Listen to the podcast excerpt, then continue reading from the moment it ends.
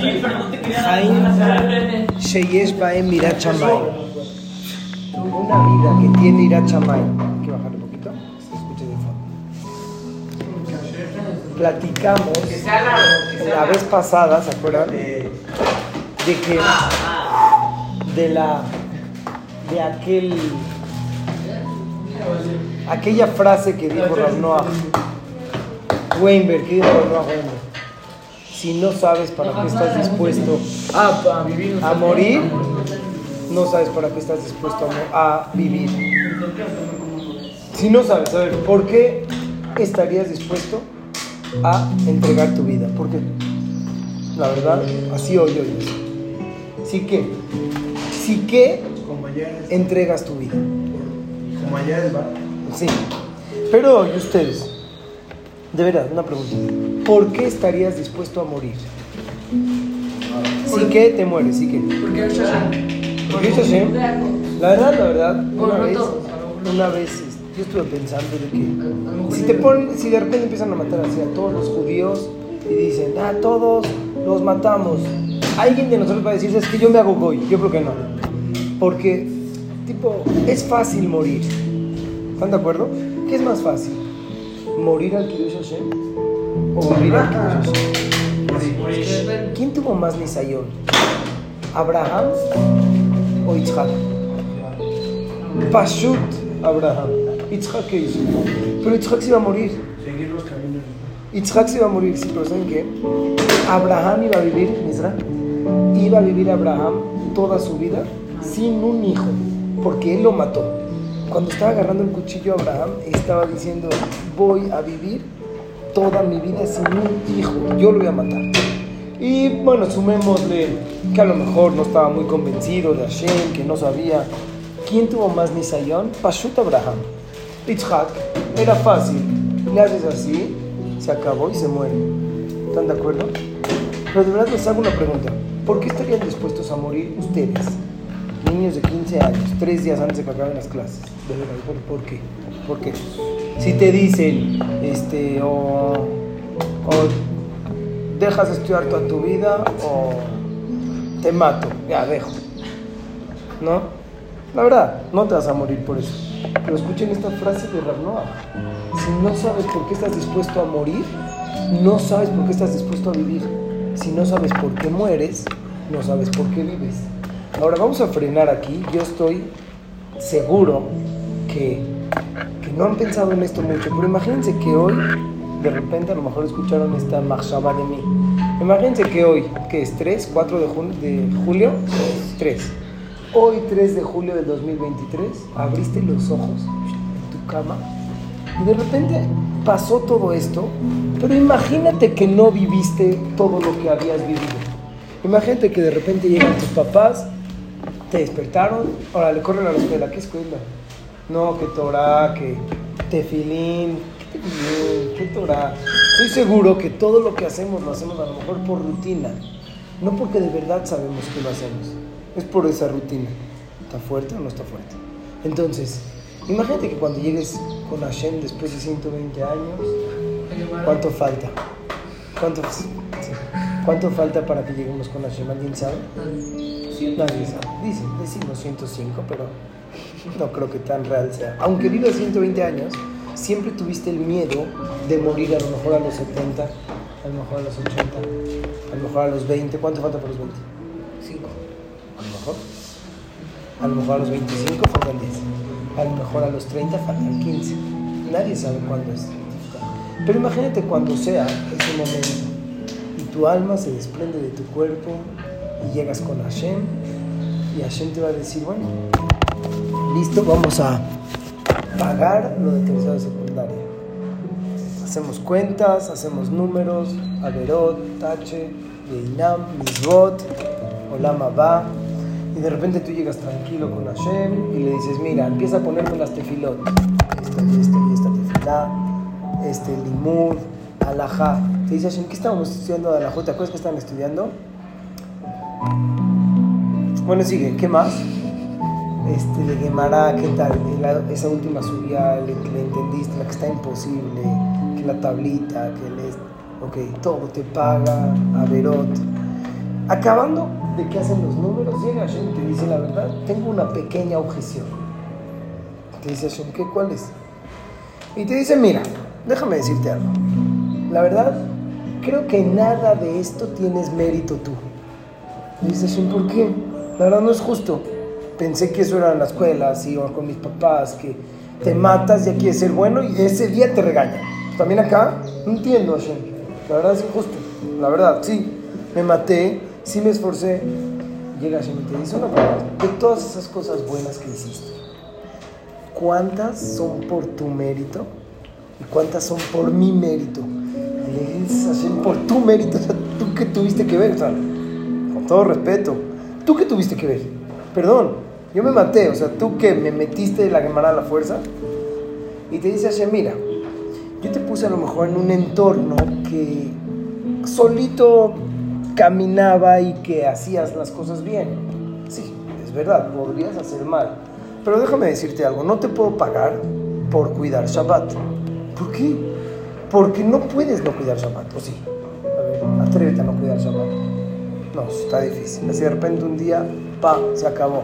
Pásame mi celular. Está raro. No lo voy a hacer. Entonces Shabbat no es tu mérito, Shabbat es mi mérito, te dice Hashem. Bueno, Shabbat sí, pero ya. No, no, papá. ¿Y tefilín? A ver, mañana no te pongas tefilín. De verdad no te pongas, te dice Hashem. Te vas a sentir basura, basura. Entonces no lo haces por, lo, por mí, lo haces por, por tu entorno. A ver, no lo hagas. Seguimos y llegamos al momento que lo que hacemos en la vida no justifica tanto nuestros méritos, cuánto justifica por ti. Entonces, repito, te dice Hashem, ¿por qué viviste tercero de secundaria? ¿Por qué? ¿Sabes por qué lo viviste? Está complicada tu pregunta, Hashem, pero ahorita pensándolo bien. A ver, ya sé por qué, pero a ver, tú dime y te contesto si sí. Sí, sí pensé en eso. ¿Qué te pasa? Estás en el olama de mente. Dice Ramnoa Weinberg, si no sabes por qué mueres, no sabes por qué vives. ¿No está fuerte? ¿Por qué vives? ¿Qué haces acá? Abres los ojos y empiezas a recordar lo anterior. ¿Qué haces aquí en este mundo? ¿Qué, qué, qué, qué, qué? ¿Qué ¿Cuánto tiempo vas a estar? No sabes. ¿Pero qué haces aquí? ¿Qué vas a llegar después de 120 años al Shammai? La verdad, quisiera recomendarles después que estudien Sefer Mesilat Yesharim después. Pero, o sea, va, a ver si después estudiamos. La Gdama de Mesilat Yesharim. Y en el Mesilat Yesharim ahí te dice para qué vienes a este mundo. Es difícil tener hoy, a la edad de 15 años, una matara para que muero, para que voy a morir. Mira, yo estoy dispuesto a morir por. Sí, por Kiddush Hashem. Si es que mueres por Kiddush Hashem, no es por Hashem, es porque se están muriendo todos. De verdad. Así dijo Ramnoa Horlovik. En la Inquisición agarraron a Yehudim. En la Inquisición se podía cambiar religión por vida. Y agarraron a Yehudim que estaban alejadísimos de la Torah. Los metieron a la hoguera, al- a la olla, y les prendieron abajo. Así los amarran. El Señor está en la olla con el agua hasta acá, esperando que se cocine. Y les prenden abajo y le dicen, así agarran una cruz y se la ponen y le dicen, si no quieres que te hagamos nada, di que eres cristiano, di que dejas toda la religión judía. No era como en la Shoah, en la Shoah no. Ya, pues soy alemán, que alemán, vamos. No, de verdad, le voy a Hitler, nada, se acabó. Pero en la Inquisición había unos que tenían elección. ¿Qué pasaba si había un Yehudí alejadísimo de la Torah? Hay algunos historiadores que dicen que incluso ellos eligieron quemarse y no ser cristianos. ¿Por qué? De verdad, piensen en un giloní así mal, que no, que no cuida Shabbat, total. Ese giloní, si lo ponemos en la hoguera y le decimos así, el que vemos sin kippah, pelón, gordo, que huele a perfume. Entonces, se le ven los pelos con la cadenita. Ese. Entonces ese, le dices al gilal, lo meten, ah, judío, lo meten. Y le dicen, o te haces cristiano o te quemo. ¿Qué va a decir él? De verdad, quémame. ¿Por? Les digo la verdad, ¿saben qué dice Ramón Porque es más fácil morir al Kiddush Hashem. Ya, para morir ya, ok. No voy a vivir siendo judío, tipo siendo cristiano, no puedo. No puedo morir, vivir siendo cristiano. Es tipo, si te dicen que no te pongas el tefilim, no puedes, ya no puedes. Pero vivir al Kiddush Hashem, ¿qué haces? ¿Qué sí haces de tu vida? Estaría bien, imagínense, cada vez, cada día, tener un pequeño Heshbon Nefesh antes de irte a acostar. Piensa, ¿qué hiciste por ti que valió la pena estar vivo este día? ¿Qué hiciste? Todos los días cuando tengas un negocio, casi no hablamos aquí de, de negocios, si alguien lo tiene, me contaron, si alguien lo tiene, un negocio, acabando el día, haz un, un inventario. ¿Cuánto dinero tenía empezando el día? ¿Cuánto dinero tenía acabando el día? Ya, se acabó, ya, ya no hay más. Así de fácil. ¿Vale la pena que siga abriendo la fábrica o no? ¿Está fuerte o no? La verdad es un tema que, este, que, que sigas abriendo la fábrica o no, o la cierras ya. ¿Vale la pena que sigas teniendo esta vida? Hoy vale la pena o no vale la pena. Mañana va a valer la pena o no. Por ti, deja tu entorno. ¿Qué haces tú de tu cosecha, de tu fuerte o no? Vean lo que dice David Amelech y concluyo con esto. Dice David Amelech en el chokhmah. Cuando sepas contar tus días, limnoti amenu que no da benavi levab chokhmah, me voy a ser más sabio, más inteligente. ¿Qué tiene que ver? Por contar días, a ver, empiecen a contar. ¿Cuántos días pasamos desde que empezaron las clases? No sé, 245 por ahí. Sí, hagan la cuenta. Jajam Shabbat siempre la tiene. Si me lo dice 245, 15 horas, 37 minutos, 46, 47, 48 segundos. Así las de Jajam Shabbat. Si sabes contar los números te haces más sabio, ¿qué te haces más sabio? Ya. Lo que eres, eres, perdón, sin ofender aquí a algunos. Lo que son, son. Me da pena de verdad. No sé si van a. De veras. Yo, yo siempre trato de no hacer sentir mal a los otros. ¿O no? Ya, ¿A dónde estás de inteligente? Ahí te quedas. Y no que si sabes contar tus días, vas a ser más sabio. ¿Quieren escuchar? Si sabes contar los días que pasaron y qué tan rápido pasaron, entonces el año que viene en primero de prepa ya no lo vas a desperdiciar como lo desperdiciaste en algunas cosas en tercero. Y no te ameno, empieza a contar. Empieza, ahora le vas. Uno, dos, tres. Haz de cuenta que la otra vez hice una cuenta horrible. Más o menos por Shavuot. ¿Se acuerdan cuando fue Shavuot? No, un poquito más. Una semana después de Shavuot. Una semana después de Shavuot hasta acá. Es lo mismo que duran las vacaciones. Está malísimo.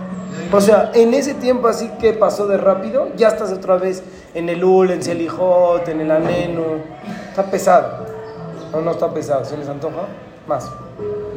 Hay un bad que dice no escuchar en el UL. Sí. Este, no escuchar en el UL, no sé. Pero, ah, ya. Pero así, así de rápido va a pasar, así. Ajá, de las cabalot. Y la verdad les digo Que que no las a, a los que, ah, ya me acordé. a los que ahorita están graduando de tercero de prepa, les digo, ¿se acuerdan cuando estaban en la clase, en tercero, en tercero de secundaria? Así de rápido pasó y cada vez va a pasar más rápido. Así de rápido como pasó este año, va a pasar primero de secundaria. Y les digo la verdad, es lo mismo. Si no cambias tú de prepa, si no cambias y no te pones ni no te ameno, entonces vas a seguir igual. Vas a seguir igual. ¿Cuál es la frase de esta clase? Los chafas, Siempre son chafas. los chafas son chafas. Los buenos son buenos. Marcos, no está escuchando, Marcos. Pero ¿sabe a qué me refiero? ¿Sabe a qué me refiero? ¿Qué le dije? Marcos, ¿qué acabo de decir? Los chafas son chafas siempre.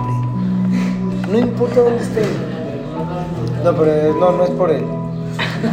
O sea, tipo por... Es por el de al lado. Tampoco, es por un tema que tiene, que tiene que ver con... No, no, no, no, no. ¿Saben a qué me refiero? No, no le estoy, no lo estoy regañando a él. Los chafas siempre son chafas. Los buenos siempre son buenos. Hasta que decida uno hacer un cambio real de bueno a chafa o de chafa a bueno. Y eso viene con hipnotia menugenuda. Báchalo.